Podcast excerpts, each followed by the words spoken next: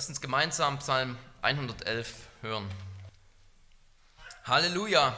Ich will den Herrn loben von ganzem Herzen, im Kreis der Aufrichtigen und in der Gemeinde. Groß sind die Werke des Herrn, erforscht von allen, die sie lieben. Voll Majestät und Hoheit ist sein Tun, und seine Gerechtigkeit besteht ewiglich. Er hat ein Gedenken seiner Wunder gestiftet, gnädig und barmherzig ist der Herr. Er hat Speise gegeben denen, die ihn fürchten. Er wird ewiglich gedenken an seinen Bund. Er hat seinem Volk seine gewaltigen Taten zu erkennen gegeben, indem er ihnen das Erbe der Heiden gab. Die Werke seiner Hände sind Wahrheit und Recht. Alle seine Verordnungen sind unwandelbar, bestätigt für immer und ewig, ausgeführt in Treue und Aufrichtigkeit. Er hat seinem Volk Erlösung gesandt, auf ewig verordnet seinen Bund, heilig und furchtgebietend ist sein Name. Die Furcht des Herrn ist der Anfang der Weisheit, sie macht alle einsichtig, die sie befolgen. Sein Ruhm bleibt ewiglich bestehen. Wort des lebendigen Gottes.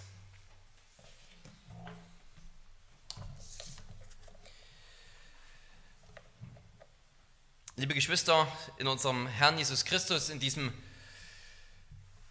wunderbaren Psalm, da geht es um ein Thema oder das sticht vielleicht für euch, ich weiß nicht, wie das beim ersten Lesen und Zuhören jetzt war, ein Vers besonders raus. Und es ist der Vers, wo es darum geht, dass die Taten des Herrn erforschenswert sind oder erforscht von allen, die sie, die sie lieben, erforscht von allen, die sich daran freuen, vielleicht noch besser übersetzt, erforschenswert von allen, die, die sich an ihnen erfreuen. Und jetzt sind vielleicht gar nicht so viele Kinder hier, die wissen, was eine Lupe ist, aber wenn ihr wisst, was eine Lupe ist, dann, dann könnt ihr euch das merken, dass dieser Psalm ganz viel mit einer Lupe zu tun hat. Eine Lupe ist so ein kleines Glas, ist wie eine Brille, aber noch viel stärker. Und da kann man etwas ganz groß sehen. Etwas, was ganz klein ist, wird durch eine Lupe ganz groß. Und in dem Psalm geht es darum, dass man eben etwas ganz genau erforscht, ganz genau ansieht, was dann groß ist. Und wenn ihr nicht wisst, was eine Lupe ist, dann lasst euch von euren Eltern mal eine zeigen. Ist ein tolles Spielzeug, weil man damit alles ganz genau erforschen und angucken kann.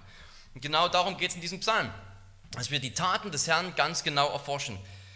Und ja, es ist ein Psalm, wo es sich lohnt, diesen Psalm selbst schon einmal ganz genau zu erforschen. Der Psalm ist ein Akrostichon, großes kompliziertes Wort. Das bedeutet, dass im Hebräischen jede Zeile mit einem Buchstaben des Alphabets anfängt. Das merkt man natürlich in der deutschen Übersetzung nicht, würde ja auch von der Anzahl unserer Buchstaben Alphabet gar nicht passen.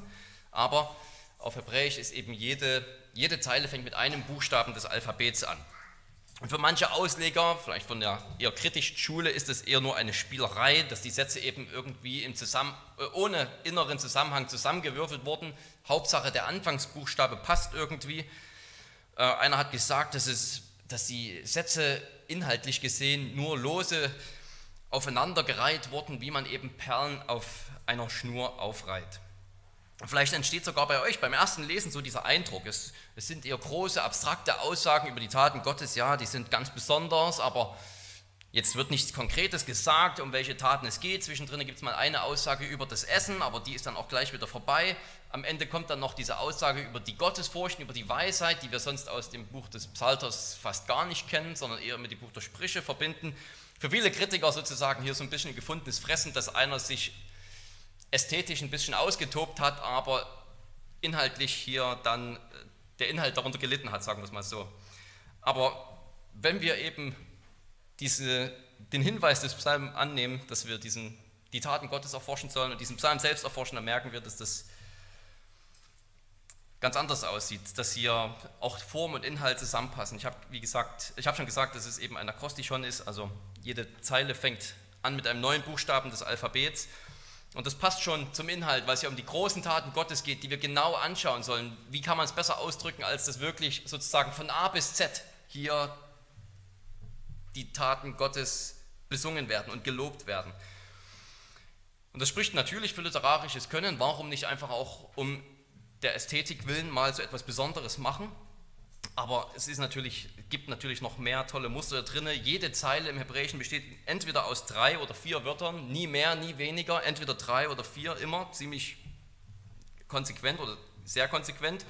Und drei und vier, das sehen wir schon, die Anzahl sieben und es gibt auch noch andere siebener Muster hier drin. Wir haben dann noch so einen Chiasmus, auch wieder ein kompliziertes Wort. Das heißt einfach, dass sozusagen dieser Psalm so ein bisschen wie eine Pyramide aufgebaut ist. Worte, die am Anfang des Psalms vorkommen, die kommen wieder am Ende vor und dann baut sich das sozusagen auf. Also wir haben in Vers 3, da wird gesagt, dass die Gerechtigkeit für immer besteht. Und dann in Vers 10 heißt es, dass sein Ruhm für immer besteht. In Vers 5 heißt es, dass er in Ewigkeit gedenkt.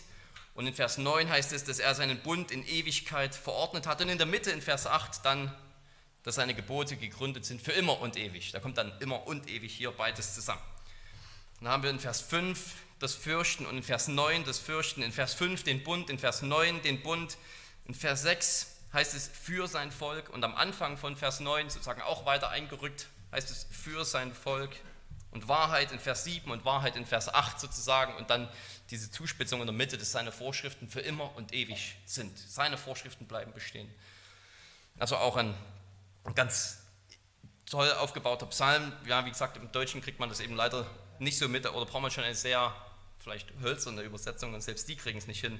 Aber das sind mehr als Spielereien. Das ist natürlich ein Kunstwerk, aber es, es hilft auch zum Lernen des Psalms, auf Hebräisch zumindest. Es zeigt die Parallelitäten innerhalb des, des Psalms auf. Es schafft eine Struktur für den Psalm. Es setzt bestimmte Schwerpunkte. Es hilft uns zum Beispiel erkennen, weil wir merken, dass diese Parallelitäten innerhalb des Psalms erst ab Vers 3 anfangen. Hilft es uns zu erkennen, dass Vers 1 und 2 sozusagen das Vorwort, die Überschrift sind. Dort wird das Thema gegeben und dann ab Vers 3 wird eben die, das Thema ausgearbeitet. Das Thema, das in den Versen 1 und 2 gegeben wird, ist dieses Gotteslob in Vers 1 im Kreis der Gemeinde, im Kreis der Gerechten und in Vers 2 dann, dass diese großen Taten Gottes, oder dass Gott große Taten tut und dass wir sie erforschen sollen, dass sie eine Reaktion bei dem Volk hervorrufen, dass sie erforscht werden. Und dann ab Vers 3 bis Vers 10 wird sozusagen im Detail dargelegt, was diese großen Taten sind. Und in der Mitte steht für immer und ewig. Für immer und ewig haben seine Taten Bestand. Für immer und ewig werden wir seine Taten erforschen, uns daran erfreuen. Für immer werden wir ihn dafür preisen. Also wir merken, dass diese Sätze nicht einfach nur irgendwie zusammenhangslos aneinandergereiht sind oder nur um des Chiasmus willen, um dieser pyramidenähnlichen Struktur da irgendwie äh, aneinandergereiht sind, sondern wir sehen zusätzlich noch, wie sich ein Thema entfaltet. Es geht um das Werk, es geht um das Tun Gottes. Auch das kommt in der deutschen Übersetzung eben gar nicht so raus. In Hebräisch kommt das Wort oder eine Wortform von tun, machen äh, sechsmal vor. Selbst in Worten, die im Deutschen bei uns übersetzt sind mit äh, ausführen, dass die Gebote ausgeführt sind oder dass er ein Gedenken gestiftet hat. Das sind in Hebräisch alles Wortformen, die an sozusagen mit dem Wort tun oder machen zu zu, zu tun haben. Also es geht ganz um die Werke Gottes, es geht darum, was Gott Großes getan hat und dann auch in Reaktion, was wir darauf tun. Ein ganz genial aufgebauter Psalm, literarisch und natürlich, wie wir sehen werden, auch inhaltlich. Und dieser Fokus eben auf diesem einen großen Wort hier, was am häufigsten vorkommt, am häufigsten wiederholt wird, tun, machen, Werke, Werk, äh, Wortformen, die sozusagen aus dieser Familie stammen. Und darum wollen wir uns in zwei Punkten diesen Psalm angucken.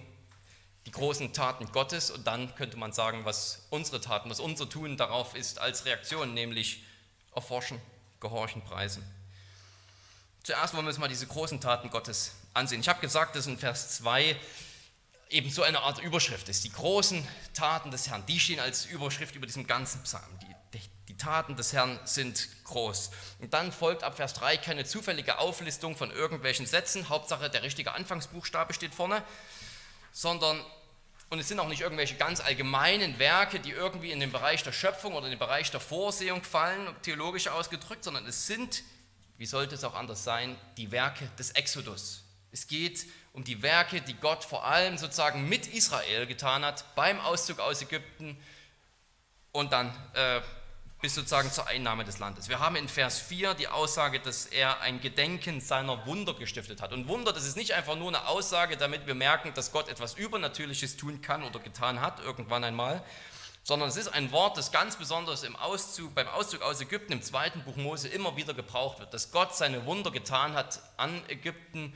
oder vor den Augen der Ägypter und der Nationen Gott hat große Wunderwerke getan. Und dann heißt es, dass er gnädig und barmherzig ist, der Herr. Das ist natürlich diese ganz bekannte Stelle, die bekannteste Stelle vielleicht im Alten Testament, was viele Juden angeht, neben dem Schema, ähm, wo Gott sich dem Mose offenbart und seinen Namen bekannt macht. Und da heißt es ja bei dieser Sünde mit dem goldenen Kalb.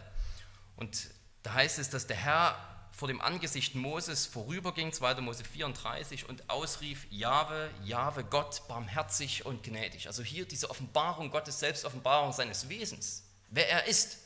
Er ist Gott, der barmherzig und gnädig ist.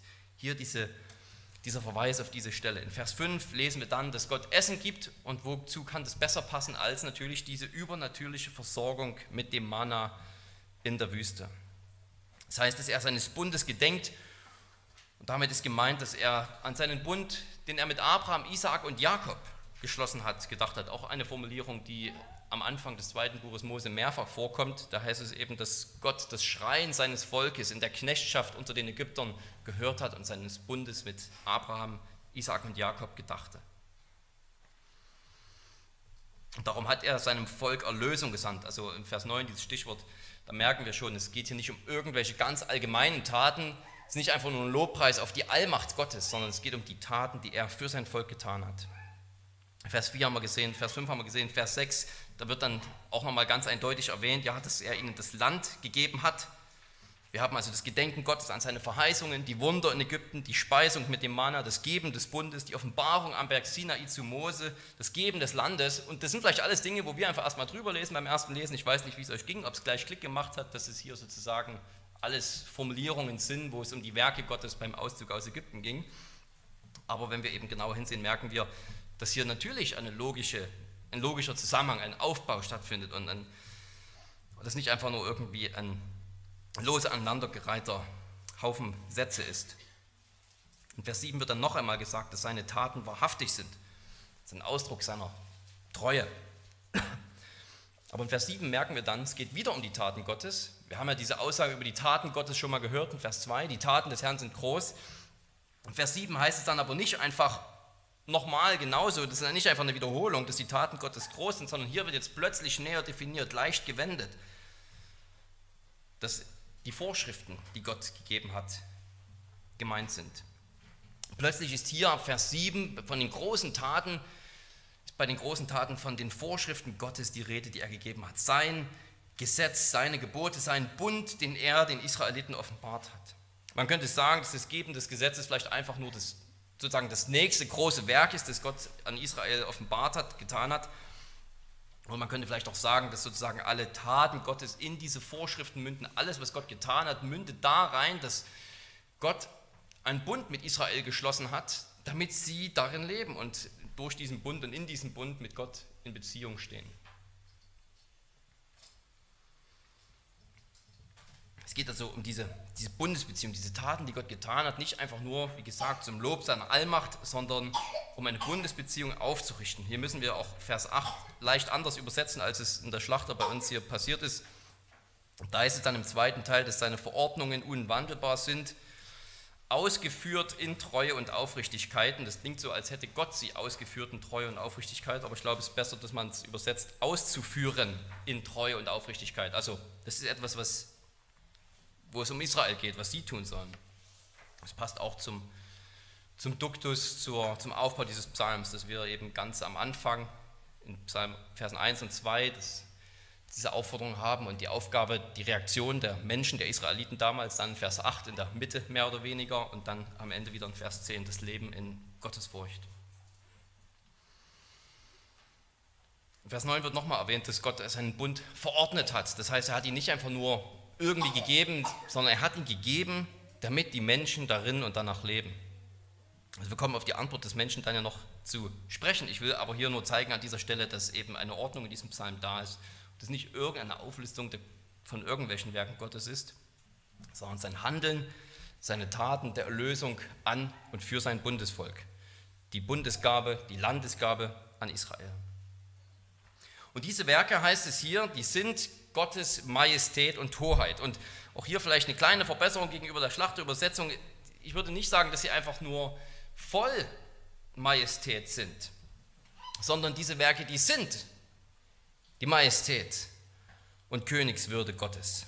Sagen, sie sind nicht nur geprägt, sie tragen nicht nur etwas davon an sich, sondern sie sind Ausdruck seiner königlichen Würde. Sie sind eine Manifestation seines Königsseins. Gott ist König und das zeigt er wie, indem er diese Taten für sein Volk vollbringt. Es ist nicht einfach nur, dass sie so eine besonders, vielleicht so eine hoheitliche Qualität haben, diese Werke, sondern sie sind sein Königsgewand sozusagen. Stellen wir uns einen König vor, der ein Gewand trägt und das kennzeichnet ihn sozusagen als den König. Er erscheint in seiner königlichen Würde immer in diesem Gewand sozusagen. Und das Gewand des himmlischen Königs Gottes ist sind diese Taten, sagt dieser Psalm. Er offenbart darin, dass er der König ist. Wie? Indem er sich ein Volk befreit und rettet, mit diesem Volk in Beziehung tritt. Er will als der Gott bekannt sein, der diese Werke getan hat. Das ist seine Königswürde. So heißt es auch in Vers 4 eben. Er hat seinen Wundern ein Gedenken gestiftet. Hier kann man vielleicht daran denken, es sagen einige Ausleger, dass es sich um ein Fest handelt. Also wie hat Gott seinen Wundern ein Gedenken gestiftet, indem er zum Beispiel das Fest des Passas äh, eingeführt hat. Beim Passafest wurde dann eben jedes Jahr regelmäßig bedacht, was Gott getan hat zur Errettung, zur Erlösung der Israeliten. Aber ich denke, auch hier brauchen wir sozusagen gar nicht das Fest dazwischen schalten, sondern wir sollten sagen, die Werke Gottes selbst sind das, wodurch man seiner gedenkt. Sie sind sein Gedenken. Nicht sozusagen, dass wir erst die Feste brauchen, um über die Gott, Werke Gottes nachzudenken. Das ist natürlich theologisch nicht falsch, aber dieser Vers, der will sozusagen dass diese beiden Elemente noch mehr verbinden. Die Werke Gottes sind sein Gedenken. Sie sind das, wodurch sozusagen, wovon Gott will, dass man seiner gedenkt. Wenn man über Gott nachdenkt und darüber, wer er ist, dann sozusagen anhand dieser Werke. Eine ähnliche Formulierung kommt vor, als Gott sich im brennenden Dornbusch offenbart an Mose. Und da gibt er zum ersten Mal diesen Namen von sich bekannt, ich bin der ich bin oder ich werde sein, der ich sein werde, Jahwe. Und dann sagt er zu Mose, du sollst zu den Söhnen Israel sagen, Jahwe, der Gott eurer Väter, hat mich zu euch gesandt, das ist mein Name in Ewigkeit und das soll mein Gedenken sein von Generation zu Generation. Also die gleiche Formulierung. Das heißt, bei diesem Namen will Gott bedacht werden. Und so im Psalm 111 auf seine Werke bezogen. Bei diesen Taten will der Herr bedacht werden. Und das lesen wir auch überall im Alten Testament. Gott, der Himmel und Erde gemacht hat, wie will er bekannt werden? Wie will er angerufen werden? Wie will er genannt werden? Wie will er, dass man über ihn denkt, wenn man über den Schöpfer des Himmels und der Erde nachdenkt? Jedes, jedes Land hatte seine Gottheit und die haben alle ihren Namen. Wie will sozusagen Gott im Kontrast zu all diesen Götzen der umliegenden Völker bekannt sein? Bei welchem Namen soll man anrufen? Wie soll man über ihn denken? Was sollen wir sofort mit ihm assoziieren? Und Gott sagt, damit, dass ich mein Volk Israel mit starkem Arm aus Ägypten befreit habe und sie durch die Wüste geführt habe und ein Land gegeben habe, wie ich es Jahrhunderte vorher ihren Vätern verheißen habe. So will Gott bekannt sein. Ich meine, was für ein, was für ein unglaubliches Privileg, wenn wir das mal auf uns beziehen. Dass Gott als der bekannt sein will, nicht nur als sozusagen eine abstrakte Gottheit, ein Gott, der groß ist oder ein Gott, der allmächtig ist, ein Gott, der ohne Anfang und ohne Ende ist. Natürlich sind all diese Aussagen auch wahr, aber im Besonderen will Gott als der bekannt sein, der sich in Christus offenbart hat und der sich als der Gott will er bekannt sein, der seinen Sohn für dich gesandt hat. Er will als der Gott bekannt sein, der dein Vater ist. Ich meine, was für ein Privileg. Ja, deswegen wollen wir uns Gottes rühmen. Gott ist nicht einfach nur irgendein Gott, irgendeine Gottheit, sondern er ist, er will als der bekannt sein, der unser Gott und Vater ist, als unser Erretter, der für uns seinen Sohn gesandt hat.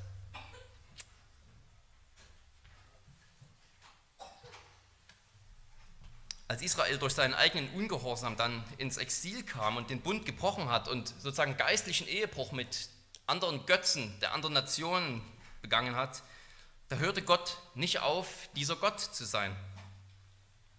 Im Gegenteil, er gedenkt seines Bundes mit Abraham, Isaac und Jakob, seiner Verheißungen, die er ihnen gegeben hat, und sendet darum seinen eigenen Sohn.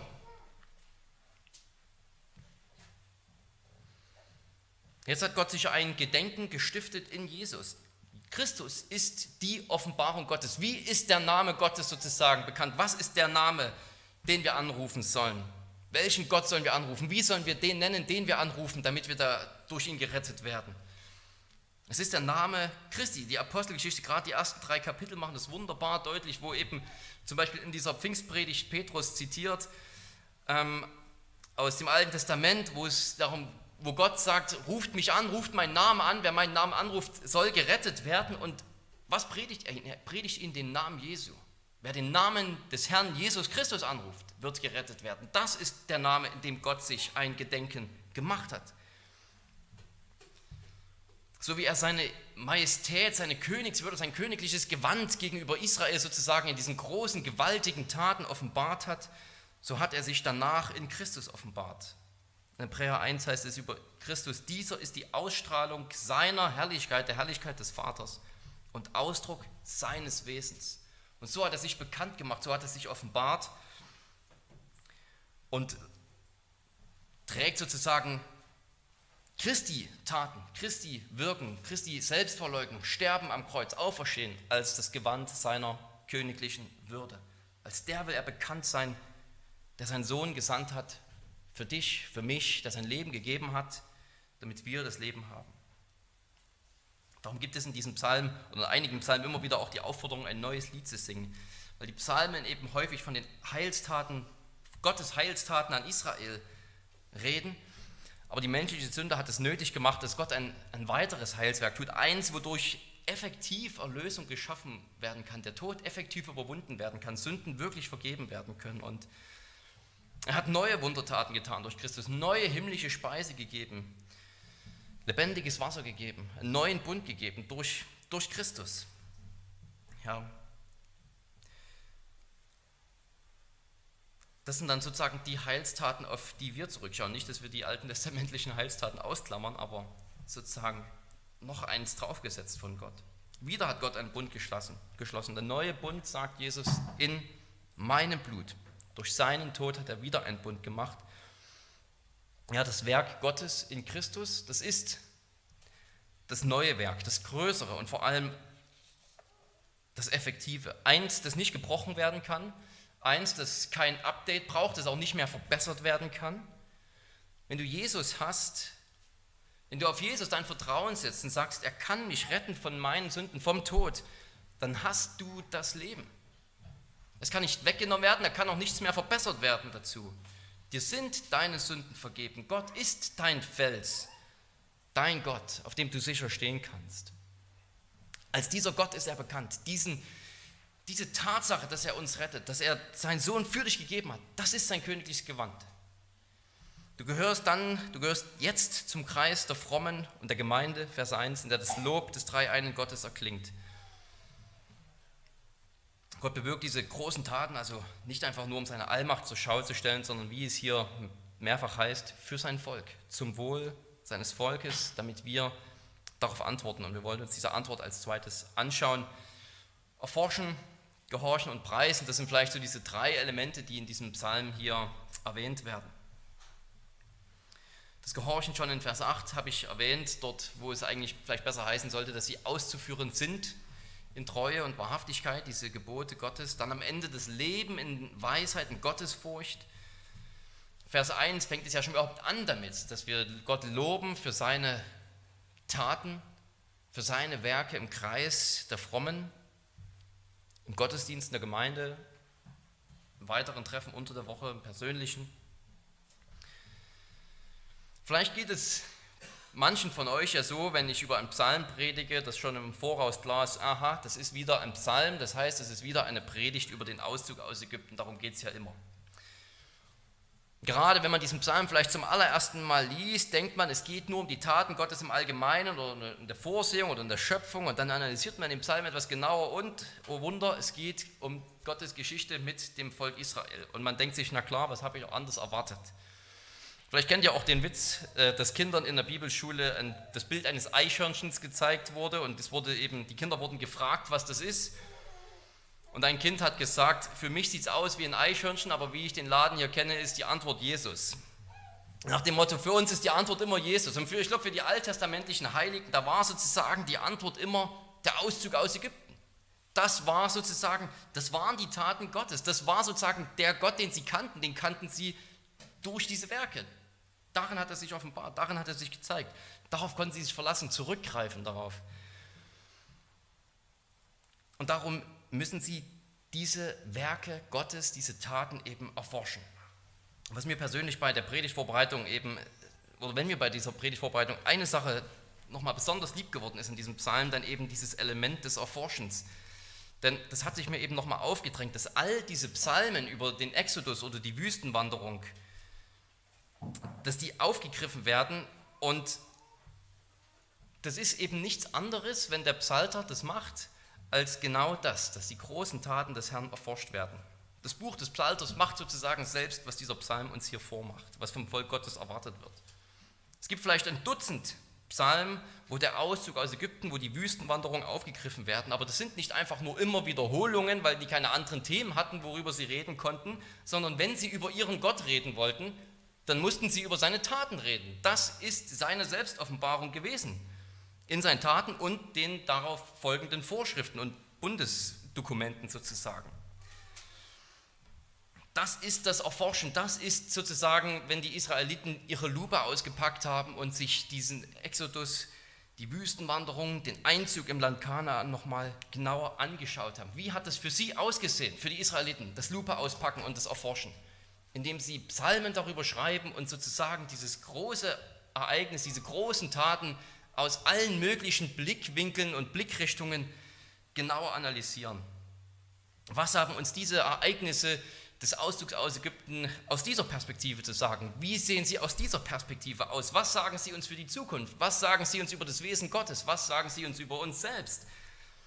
Was sagt uns dieses Element beim Auszug? Sozusagen all diese Psalmen, in denen der Exodus besungen wird und aufgegriffen wird, die haben alle das gemeinsam, dass sie sozusagen wie ein Edelstein sozusagen, den man dreht und von allen Seiten genau anschauen will, genau inspizieren will, auch das Licht, die Lichtbrüche in allen Reflexionen mal sehen will, dass eben das genau mit den großen Taten Gottes beim Auszug aus Ägypten gemacht wird. Es wäre vielleicht mal eine gute Übung, wer das mal machen will, sicherlich lohnenswert, sich die Psalmen zu nehmen, wo eben größere Abschnitte sich diesem Auszug aus Ägypten, der Wüstenwanderung und dem Einzug ins Land Kanaan widmen. Und dann diese Psalmen nehmen, nebeneinander stellen und dann mal alle nebeneinander oder nacheinander lesen und miteinander vergleichen. Und dann sieht man, was sie alle unterschiedlich beisteuern. Es ist nicht so, dass sie einfach nichts anderes hatten, worüber sie reden konnten, sondern sie wollen die, das Wesen Gottes in seiner ganzen Tiefe und Größe immer besser verstehen und analysieren sozusagen deswegen seine Rettungs- und Heilswerke bis ins kleinste Detail.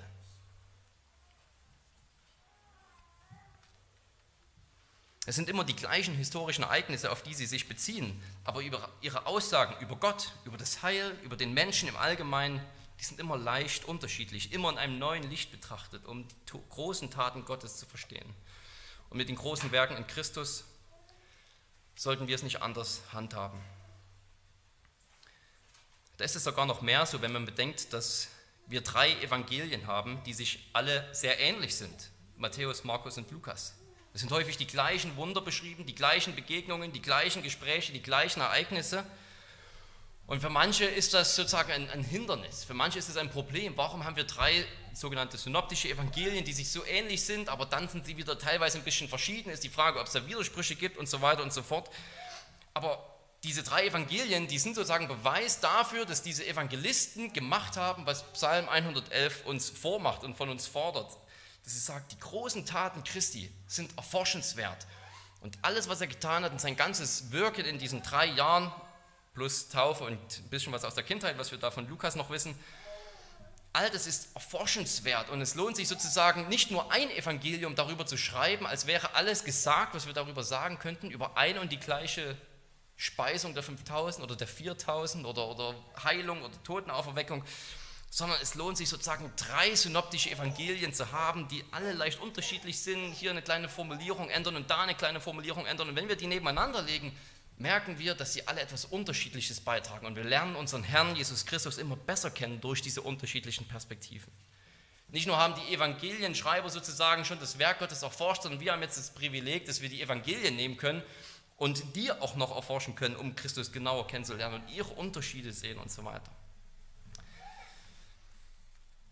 Das wollen wir wirklich fleißig tun, hoffe ich. Und ich hoffe, die Verkündigung motiviert euch dazu. Jesaja kritisiert mal seinerzeit die, die Reichen, die Wohlhabenden, indem er sagt: Weh denen, die sich früh am Morgen aufmachen, um berauschenden Getränken nachzujagen und die am Abend lange aufbleiben, bis sie der Wein erhitzt. Zither und Harfe, Pauke, Flöte und Wein gehören zu ihrem Gelage, aber auf das Tun des Herrn schauen sie nicht und das Werk seiner Hände sehen sie nicht. Weltliche Freuden sind für diese Menschen so bestimmend gewesen, dass sie die Taten Gottes völlig aus dem Blick verloren haben. Wir wissen, dass die Bibel weder Alkohol verteufelt noch die Freude einer guten Gesellschaft. Aber diese Leute sind so darin aufgegangen, sie haben so darin ihr Glück gefunden oder gesucht, sollte man besser sagen, denn finden werden sie es am Ende nicht, dass sie die großen Taten Gottes nicht gesehen haben. Und Jesaja, der redet vielleicht nicht mal nur von den großen Taten der Vergangenheit, wie dem Auszug aus Ägypten und der, der Landesgabe. Vielleicht redet Jesaja auch gerade davon, was Gott jetzt vor ihnen tut und wie Israel vor die Hunde geht wegen der Sünde des Volkes. Vielleicht passen sie da nicht auf, aber so oder so wird deutlich, die, diese Menschen sind so voll mit dieser Welt und mit den Gütern dieser Welt. Ja, Musik ist ja alles ganz toll und Pauke und Zitter und Harfe und abends die Gesellschaft genießen und Wein trinken, alles toll. Und die Menschen sind so voll davon, dass sie den Blick auf Gott nicht mehr haben. Sie sehen das Werk seiner Hände nicht und das tun seine Taten. Das können sie nicht mehr wahrnehmen. Das interessiert sie auch nicht. Sie sind völlig abgestumpft für die Schönheit dieses Kristalls sozusagen. Sie haben gar keine Lust, ihn mehr genau zu inspizieren und zu drehen und zu wenden und mit der Lupe sich anzuschauen und unter das Mikroskop zu legen. Sie erwarten gar keine Freuden mehr davon, keine zumindest, die größer sind als die des Weins und der Gesellschaft. Sonst würden sie diese billigen Freuden ja nicht vorziehen. Wir finden Freude an Gott, wenn wir seine großen Werke erforschen. Und die, die sich daran erfreuen, für die sind diese Werke gleich recht erforschenswert. Es gibt noch mehr zu entdecken. Ich habe neulich äh, den Roman eines russischen Schriftstellers Dostoevsky gelesen. Der Roman heißt Der Idiot. Ähm, und der Roman und die Hauptidee des Romans ist, wie Dostoevsky selbst sagt, einen wahrhaft vollkommenen und schönen Menschen darzustellen. Dostoevsky schrieb darüber in einem Brief an seine Nichte, der Hauptgedanke des Romans ist die Darstellung eines ganz und gar vollkommenen Menschen. Es gibt nichts Schwierigeres auf der Welt, besonders heutzutage. Alle Schriftsteller, nicht nur unsere, sondern sogar alle europäischen, wer immer sich an die Gestaltung des positiv Schönen gemacht hat, musste passen weil es eine maßlose Aufgabe ist. Das Schöne ist ein Ideal und das Ideal ist bislang weder bei uns noch im zivilisierten Europa annähernd erarbeitet.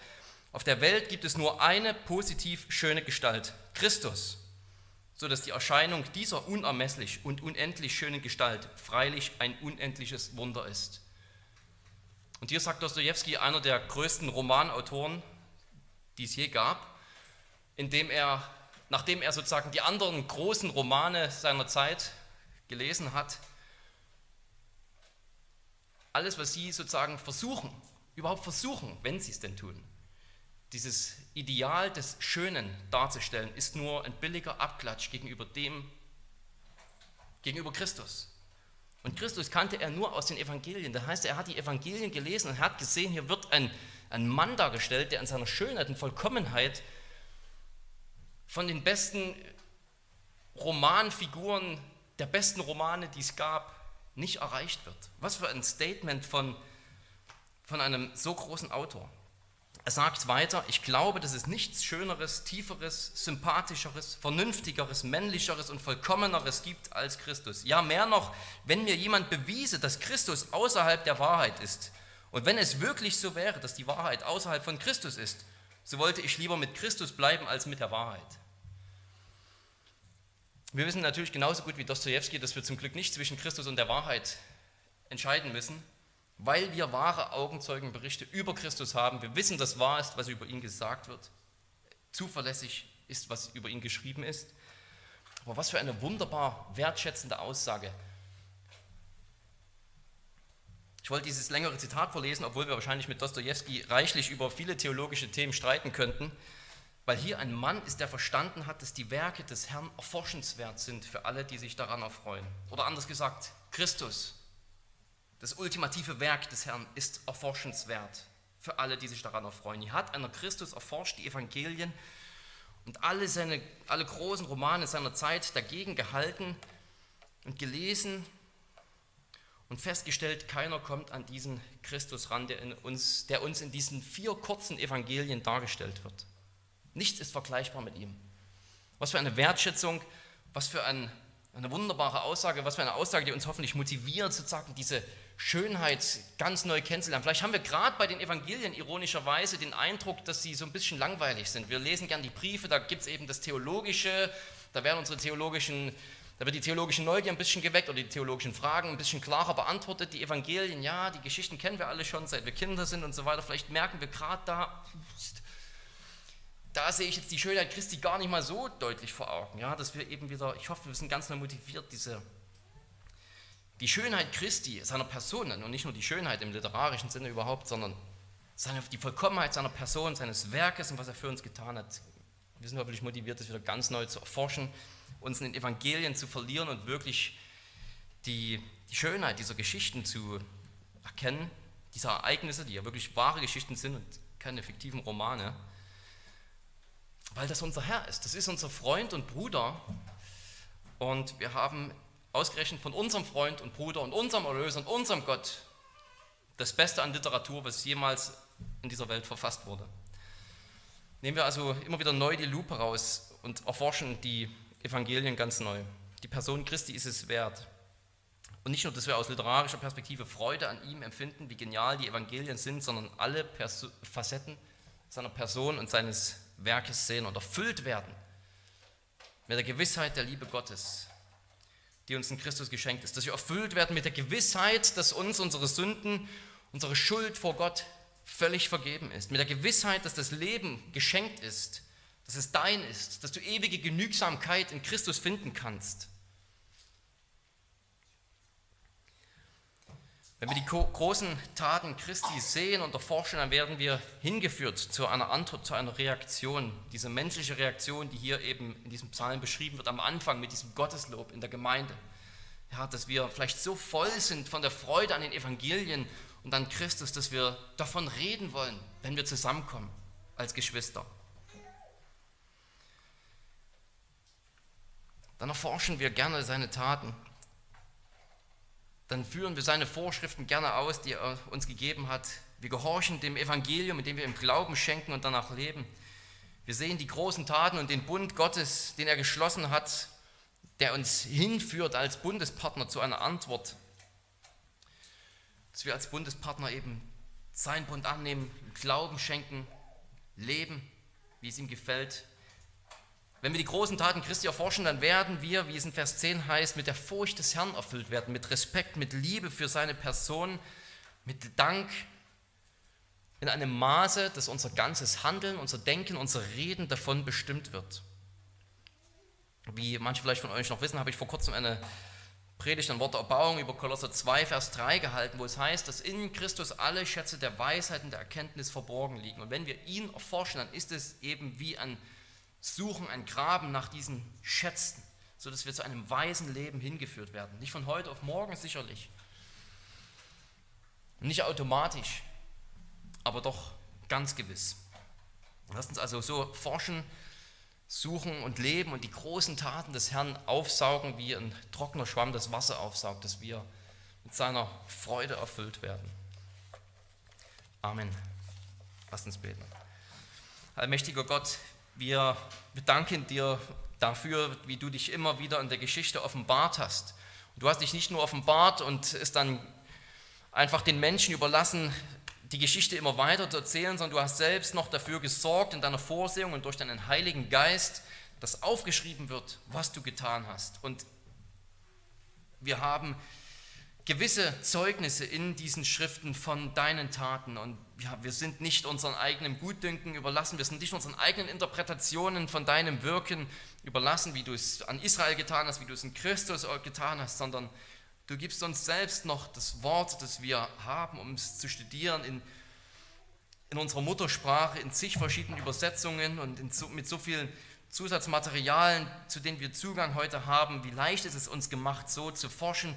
Und wir bitten dich, dass du uns diese Gesinnung schenkst, Herr. Erfreue uns immer wieder und hilf uns dann, diesen neuen Bund, der in Christus in seinem Blut geschlossen wurde, zu erfassen und als Bundespartner darin zu leben. Nicht als Menschen, die sich irgendetwas vor dir verdienen müssten, sondern als Leute, die erkannt haben, wie schön und vollkommen Christus ist und die für ihn und mit ihm leben wollen. In Jesu Namen beten wir. Amen.